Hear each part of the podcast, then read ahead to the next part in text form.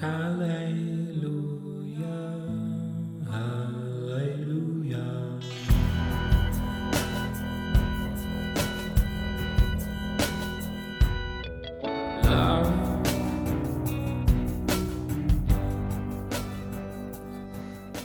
¿qué onda amigos? ¿Cómo están? Bienvenidos a Polos Abstractos, al episodio número 70. Este se llama ¿Quién dices que soy? Sí, en tono de pregunta. Por si se lo recomiendas a alguien, bueno, así es como tienes que pronunciarlo. Pero antes quiero confesarte que esta es como la vigésima vez que grabo el episodio. o la intro. Bueno, ya grabé muchas veces la intro, ya grabé incluso varias veces el episodio. Ah, porque, no sé, ando como Ah, estresado, preocupado y bien, como que no me concentro a grabar. Espero que esta sí sea la, la buena, ¿ok? Deseame suerte. Y si es que escuchas que termino el episodio, bueno, bien, bien. Esta fue la vigésima vez grabando y por fin salió. Ah, y es que, bueno, he, tenido días un poco atareados aquí en, en, en mi casa. Ya estamos arreglando muchas cosas, Lili y yo. Ah, pusimos loseta, estamos que con nuestra cocina, estamos que con algunos muebles y cosas así. Entonces ya empieza a verse como casa, ya empieza a verse como así más completa, pero ha sido todo un estrés el tener que acomodar y el tener que reajustarnos a varios cambios. No estamos comiendo en casa porque sí, aquí hay, aquí hay personas trabajando, entonces no podemos estar en casa, tenemos que estar comiendo afuera y entonces es un poco caótico esta, ah, todo lo que he estado haciendo últimamente. Así que pensé en no grabar este episodio, sino grabar hasta en 15 días, pero bueno, ah, amo tanto esta comunidad y amo tanto hacer esto que no puedo darme ese chance. Así que bien, considérate afortunado. si es que estás escuchando este episodio, espero que te guste, que lo disfrutes, que lo compartas con otros. Así que te dejo con quién dices que soy aquí en Polos Abstractos.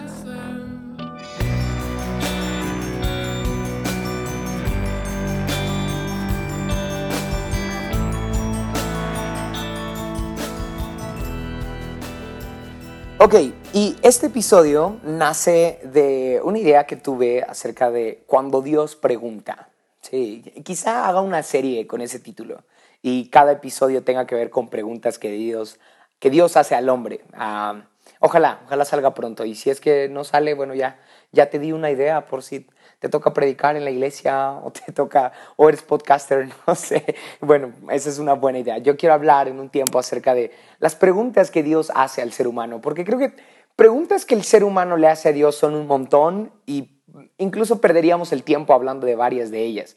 Creo que más bien cuando Dios le pregunta algo al hombre, cuando Dios le pregunta algo al ser humano, ahí sí hay que prestar atención, ahí sí hay algo importante que destacar y tal vez haya una serie en un tiempo aquí en Polos Abstractos acerca de cuando Dios pregunta. ¿no? Ah, me he encontrado con varias preguntas de Dios a lo largo de la Biblia que son muy interesantes, muy importantes y que cada una de ellas tiene un montón de oro para poder descubrir. Y bien, eh, una, una, una de estas preguntas pues es justamente la que Jesús le hace a sus discípulos después de que Él les pregunta, oigan, ¿qué anda diciendo la gente de mí? ¿No? Hay muchos rumores, hay muchos chismes, ah, hay muchos comentarios acerca de mi persona, pero quiero saber quién es ¿quién dicen ustedes que soy yo? ¿no? Pero primero, antes de preguntarles esto, sus discípulos le dicen, bueno, algunos andan diciendo que eres un profeta, algunos dicen que eres Jeremías, otros que eres Elías, otros que eres uh, Moisés, y bueno, uh, hay muchas ideas acerca de ti, hay muchos comentarios entre la gente, pero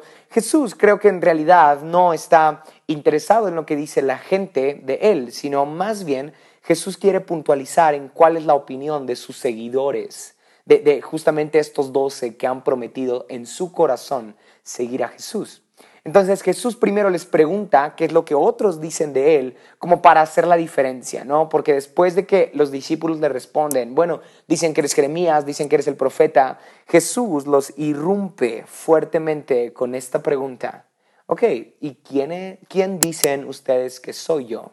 Ya no me importa quién dicen los demás, ya no me importan los rumores, ya no me importan los chismes. Quiero saber qué opinan ustedes de mí, quién dicen ustedes que soy yo. ¿no?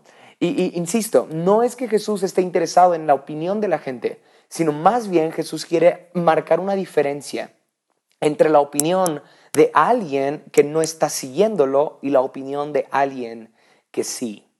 Y creo que esa pregunta debería de causar lo mismo en este tiempo. Deberíamos de diferenciarnos del mundo. Ahora, no estoy hablando de un asunto de que, hey, que, que, tú y yo estamos por encima de la gente que no cree, o tú y yo somos mejores, o tenemos que aislarnos de las personas. No, no, no. Me estoy refiriendo a que ideológicamente, en, en nuestra mente, nuestra mentalidad tiene que parecerse más a la mente de Cristo, como decía Pablo, más que a la mente de alguien que no está cerca de Él. Pero bueno, ese no es el punto, sino en realidad quiero ahondar en tres posibles respuestas que yo daría, tres posibles respuestas que yo daría a esta pregunta de Jesús. ¿Quién soy para ti? Pero antes quisiera que tú lo medites. Si Jesús te preguntara a ti, mirándote a los ojos, ok, ¿quién soy para ti? Y te lo dijera con tu nombre, ¿no? ¿Quién soy para ti, Ana? ¿Quién soy para ti, Abdiel? ¿Quién soy para ti, a Daniel? O no sé, tu nombre, el que sea. Pero ¿quién soy para ti? ¿Qué responderías? Nada, porque hay muchísimas respuestas para una pregunta tan amplia, ¿no crees? ¿Quién soy para ti? Y el, el más atrevido, por supuesto, entre los, dos, este, entre los doce discípulos tenía que ser Pedro. Y él dice, hey, yo creo que tú eres el Hijo de Dios. Mm, Tú eres el Hijo del Dios viviente. Tú eres el Mesías. Y Jesús le responde esto. Bienaventurado eres Pedro, porque no te lo ha revelado ni carne ni sangre, y sobre ti voy a edificar mi casa. Y esta declaración de Jesús hacia Pedro se me hace maravillosa, ¿sabes? Porque creo que cuando tú y yo aprendemos a reconocer quién es Dios en nuestra vida, a partir de ahí Jesús empieza a construir algo en ti y en mí.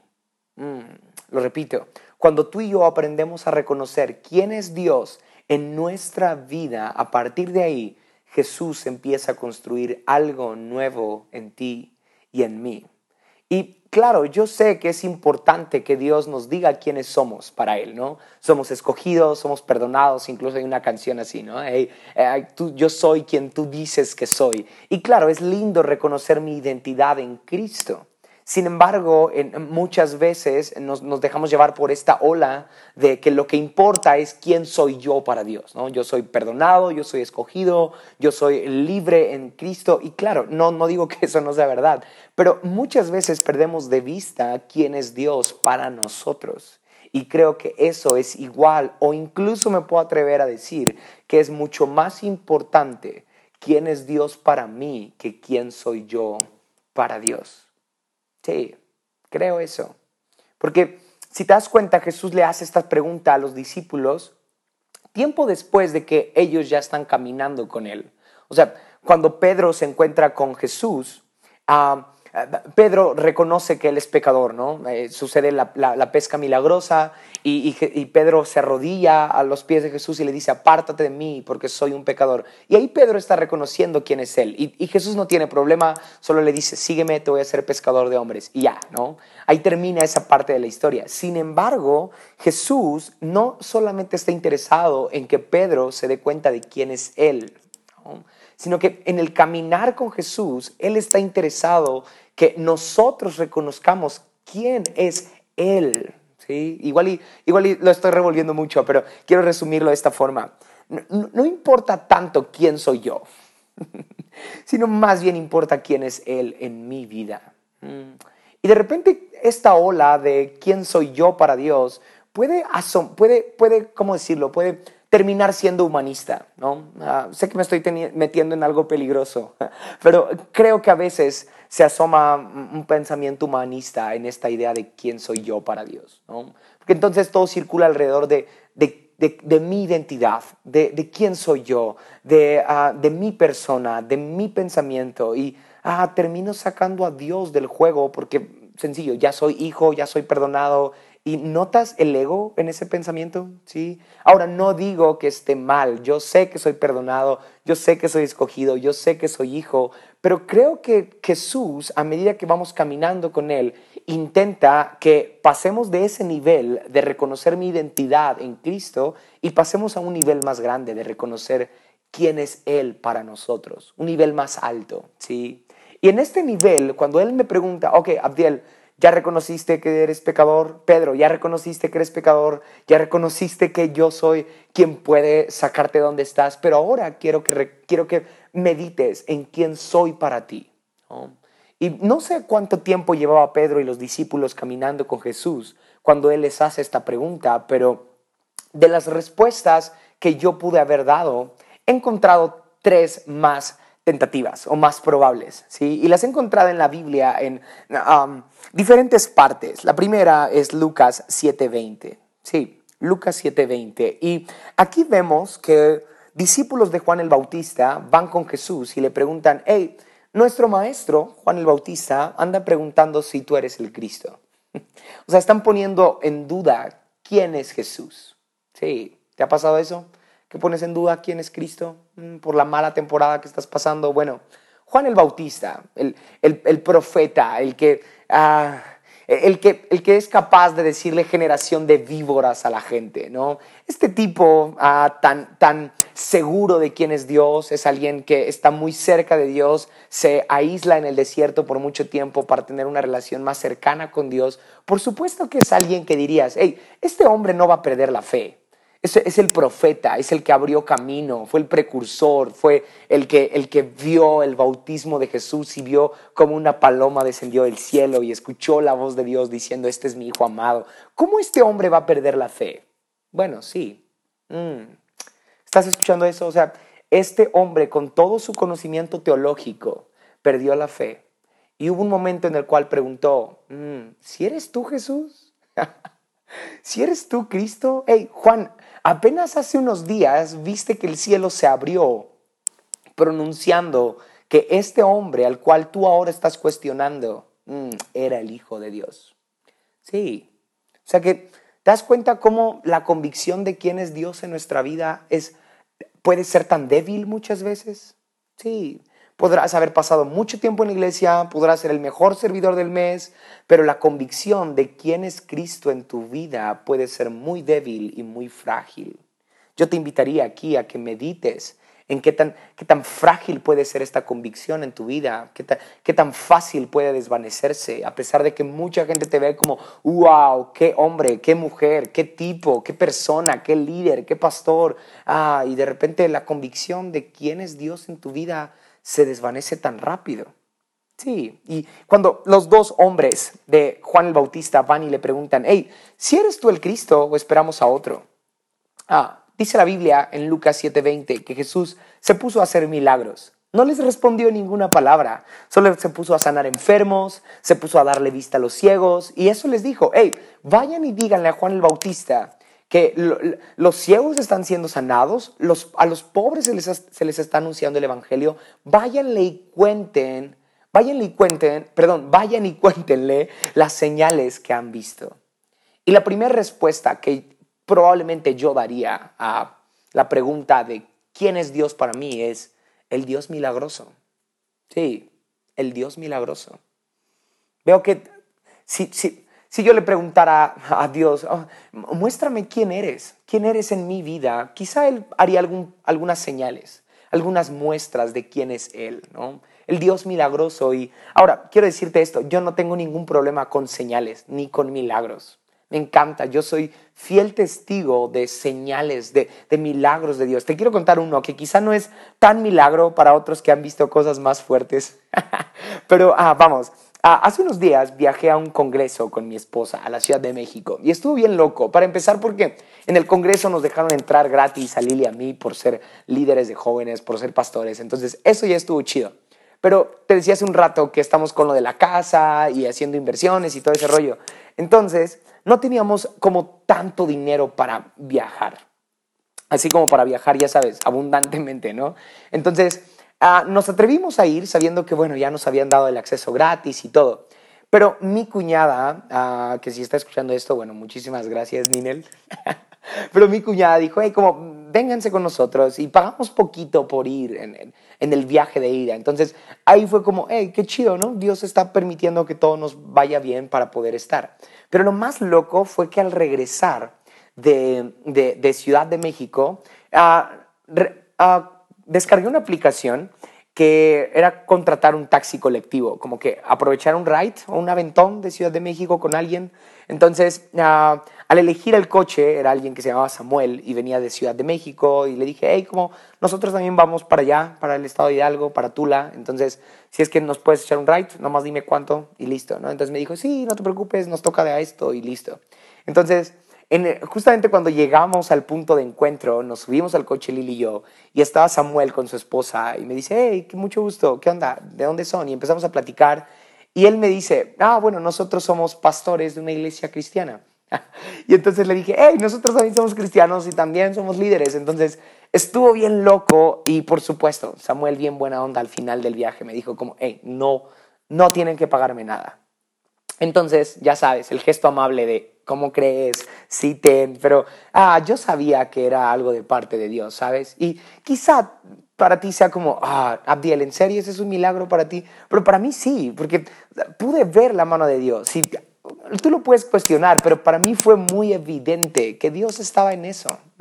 Como seguramente tú también tienes momentos en los cuales puedes ver la mano de Dios, aunque sean detalles tan sencillos, que de hecho para mí es mucho más lindo ver a Dios en detalles así, ¿no? Que no es como, hey, un muerto resucitar, sino, hey, no, un Dios que está preocupado en mi economía, ¿no?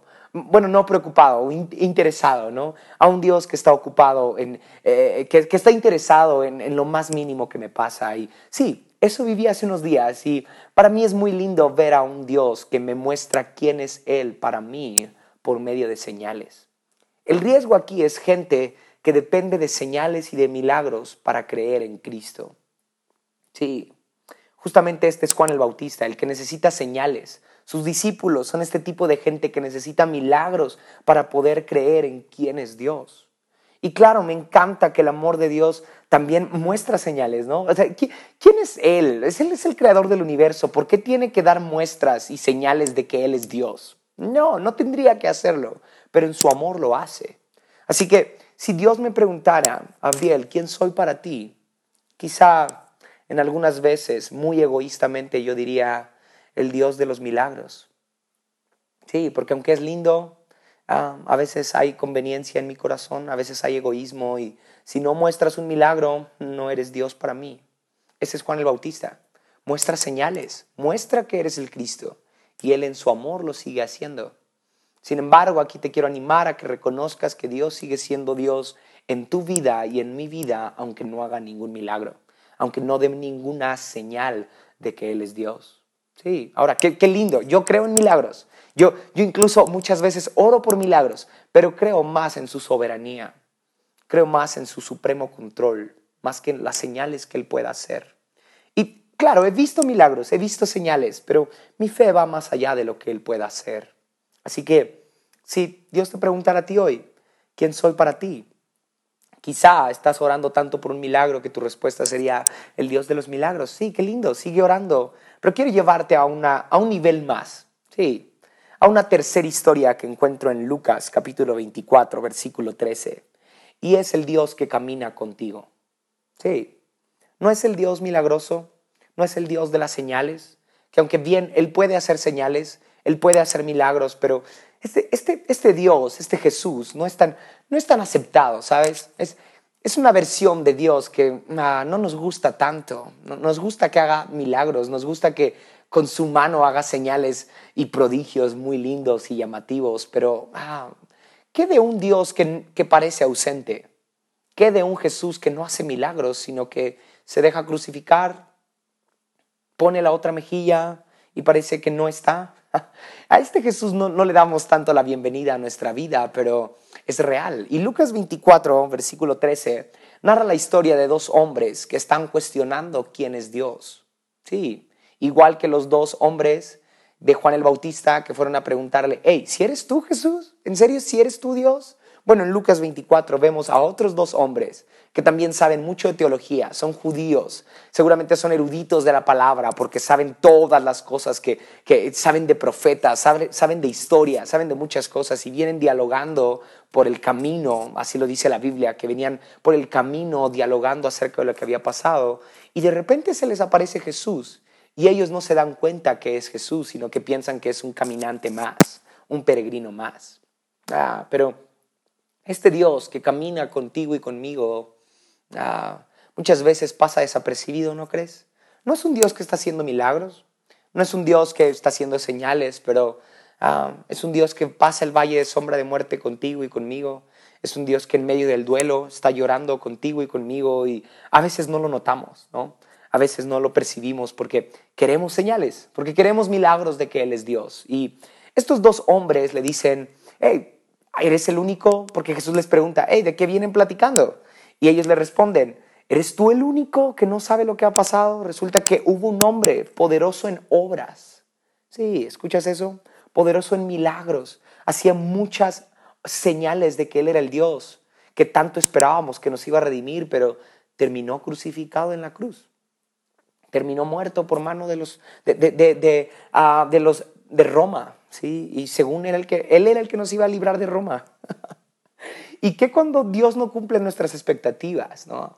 Que cuando Dios no cumple las señales que queríamos. Ahora, no estoy diciendo, repito, no estoy diciendo que Dios no va a cumplir un milagro sobre ti, sobre mí. Mm. Yo, yo oro por milagros de sanidad, yo oro por milagros financieros. Solo creo que nuestro corazón, nuestra fe, no debe estar dependiente a eso, sino dependiente al mismo corazón de Dios. Y ahorita quiero terminar como retomando este punto, pero déjame continuar. El Dios que camina contigo y conmigo es el mismo Dios que está caminando con estos dos hombres que han perdido la fe y este, este Jesús se mete a comer con ellos, ¿sí? A la casa de ellos y parte el pan con ellos. Y no sé cómo lo ves, pero yo veo a un Jesús muy, ¿cómo decirlo? Muy, ah, que quiere vivir contigo y conmigo, ¿no? Que, no le es suficiente que lo veamos un domingo en la iglesia, sino que quiere ir contigo y conmigo a todos lados, que quiere comer contigo y conmigo, ¿sí? Que quiere ir contigo al parque, que quiere ir conmigo al mercado, que quiere ir conmigo a cualquier lugar. Incluso es un Dios que quiere estar conmigo en, en, el momento en el que le hablo a un mesero, en el que le hablo a mi esposa, en el que le hablo a mi pastor, en el que le hablo a un niño. Es un Jesús que está conmigo en todo momento. Sí. Y muchas veces hemos dejado de lado a este Jesús que está en mi carácter, que está en mi forma de pensar, que está en mi diario vivir. Mm. No es un Jesús espectacular haciendo milagros, sanando enfermos, resucitando muertos. Es un Jesús de la vida cotidiana. Mm. Y ojo acá, no estoy, no estoy, ¿cómo decirlo? no estoy desvalorando a Jesús. No, no lo estoy diciendo un, humanoide cualquiera, ¿no? Sé que Él es el Hijo de Dios, pero quizá a veces en mi idea religiosa de solo afanarme por las señales que, que Él puede hacer, me olvido que Él está en mi diario vivir, que Él come conmigo, que Él está en la misma mesa en la que yo hablo del presidente, en la que hablo de mi jefe del trabajo, en la que echo chisme, en la que bromeo con los amigos. En esa misma mesa Jesús está sentando conmigo. Sí.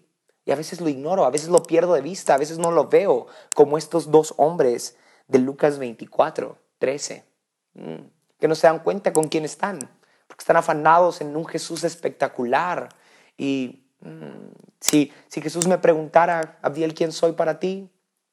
Diría, sí, Señor, eres el, eres el Dios milagroso que me, que me salvó. Porque eso fue un milagro, ¿estás de acuerdo? La salvación es un milagro. Dios es el Dios milagroso que me ha salvado, pero también es el Dios que quiere comer conmigo, que quiere caminar conmigo, que quiere dormir conmigo, que quiere estar conmigo en mi diario vivir. Sí, así que esa probablemente sería una respuesta también, ¿no crees? Mm, sí, eres un Dios milagroso, eres un Dios de señales, yo lo creo, pero también eres un Dios que va conmigo a mi casa, que va conmigo a todos lados. Y la tercera respuesta, sí, aquí podrían sonar tambores. la tercera respuesta, ah, ¿quién dices que soy para ti, Abdiel? Ah, yo diría el que quiere todo de mí. Sí, el primero que te dije fue el Dios milagroso. Mm, después diría el que camina conmigo. Tú eres el Dios que camina a mi lado. Pero también diría, el Dios que quiere todo de mí. Ese es uno tercero, ¿sabes? Y lo encuentro en Juan, capítulo 4, con esta famosa historia de la mujer samaritana. ¿La recuerdas? Sí, una mujer que llevaba cuatro matrimonios fallidos y el quinto ni siquiera era su esposo. Estaba viviendo en unión libre. Estaba ah, fornicando y Vaya que esta mujer desentona de las anteriores historias, ¿no crees? Porque los discípulos de Juan el Bautista eran hombres consagrados, ¿no? Los otros dos hombres de Lucas 24:13 eran unos teólogos. Pero en Juan 4 vemos a una mujer adúltera, fornicaria, indigna, que tenía que ir al pozo de agua cuando nadie la viera porque le causaba vergüenza. Ah, seguramente las otras personas se burlaban de ella, o sea, era, era indigna, era samaritana, ah, era mujer, ¿no? Y en ese tiempo la connotación femenina era muy complicada y entonces ah, Jesús decide encontrarse con esta mujer a solas. Y ahora, quiero, quiero que medites en esto. Los dos hombres, los dos primeros hombres, discípulos de Juan el Bautista, van a buscar a Jesús. Los, dos, los otros dos hombres que están en Lucas 24, 13 son dos hombres que están platicando mucho de Jesús, pero no lo conocieron. Y ahí podría ser un paréntesis. Hablar mucho de Dios no es conocer a Dios, ¿ok? Hay muchos que solamente tenemos a Dios en la boca, pero no lo conocemos realmente. Y ah, hay, hay, un tercer tipo de persona que eh, no conoce mucho a Dios, no tiene tanta teología, de hecho es indigna, como es la mujer samaritana. Pero a este tipo de personas Dios decide revelárseles. Sí, ¿sabes por qué? Porque esta mujer no sabía mucho de teología, no sabía mucho de señales, no sabía mucho de milagros, no sabía mucho de historia del pueblo de Israel. Ah, pero esta mujer estaba dispuesta a entregar todo de ella. Sí, esta mujer estaba dispuesta a entregar todo de ella. Y yo creo que esta respuesta me duele mucho, ¿sabes? Porque podría decir, sí, Dios para mí es el Dios milagroso que está dispuesto a hacer mucho por mí a sanar mi vida, a resolverme los problemas, a, no sé, a hacer un milagro como que me encuentre un pastor que me echa ray desde la Ciudad de México hasta Hidalgo. pero eh, claro, ese es Dios, pero ah, hay un Dios que quiere todo de mí, que está dispuesto a hacer todo por mí, pero también quiere todo de mí. Y veo, veo claramente esto cuando Jesús le dice a la mujer samaritana, ve y ve por tu esposo. Y la mujer le dice, no tengo esposo.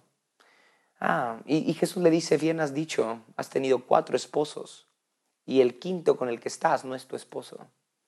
Ah, y la mujer a partir de ahí decide entregarle todo y se vuelve una evangelista y va con su pueblo y les predica de Dios. Y la mujer está entregándole su corazón vulnerable cuando le confiesa que no está casada está confesándole todo de ella, está abriendo su mente, está, o sea, esta mujer vulnerable y sincera, la vemos, vemos que, que se abre con Jesús, o mejor dicho, esta mujer cohibida, ¿no? avergonzada, que tenía que esconderse de la gente, decide abrirse con Jesús, decide ser vulnerable y sincera con Cristo. Mm. Y está diciendo Jesús, tú quieres todo de mí, aquí está. Sí, tú quieres todo de mí, aquí está. Entonces, Ah, vamos a decirlo así, igual y alguien me mata por decirlo de esta forma, pero si hubiera tres versiones de Jesús, la primera, el Dios milagroso, esa todos la queremos, ¿verdad? el, Dios que hace muchos milagros y que, ah, que nos puede resolver la vida en un dos por tres. Hay un segundo nivel y es el Dios que camina contigo y conmigo. No nos gusta tanto, pero ah, bueno, nos haría sentir bien en algún momento, en medio de la crisis, en medio de los problemas. Ah, bueno, ok, me hace sentir bien que Dios esté caminando conmigo, aunque no me resuelva la vida. Pero, ¿qué de un tercero? ¿Qué de un Dios que quiere todo de ti? ¿Qué de un Dios que nos dice, amarás al Señor tu Dios con todo tu corazón, con toda tu mente, con todas tus fuerzas? Todo, todo, no la mitad, no una parte, no a veces, todo de ti. Mm. Así que medita un poco esto. ¿Qué responderías si Dios te pregunta, ¿quién dices que soy?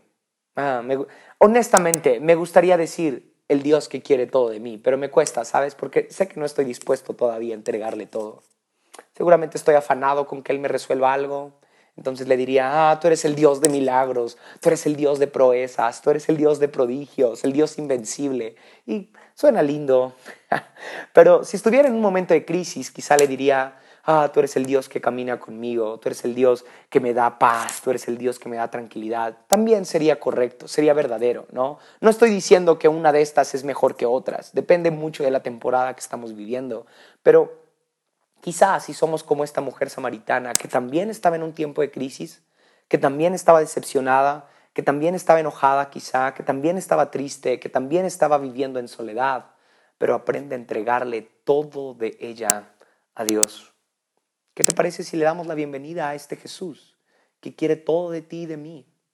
Que quizá no va a hacer milagros, que quizá no va a ser espectacular, porque justamente Jesús está teniendo este encuentro con la mujer samaritana a solas. ¿no?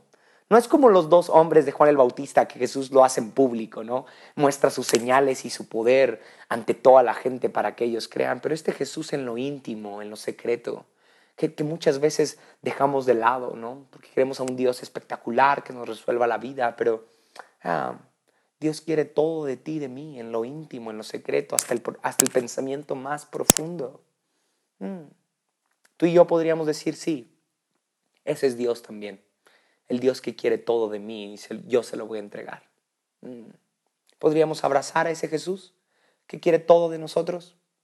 Sería buen reto, ¿no? Así que de una, una de estas tres respuestas podría ser la tuya. Si, si Dios te preguntara, ¿quién soy para ti? ¿Sí? Medítalo. Ojalá te haya gustado este episodio y lo puedas compartir con otros. Nos vemos la próxima. Bye bye.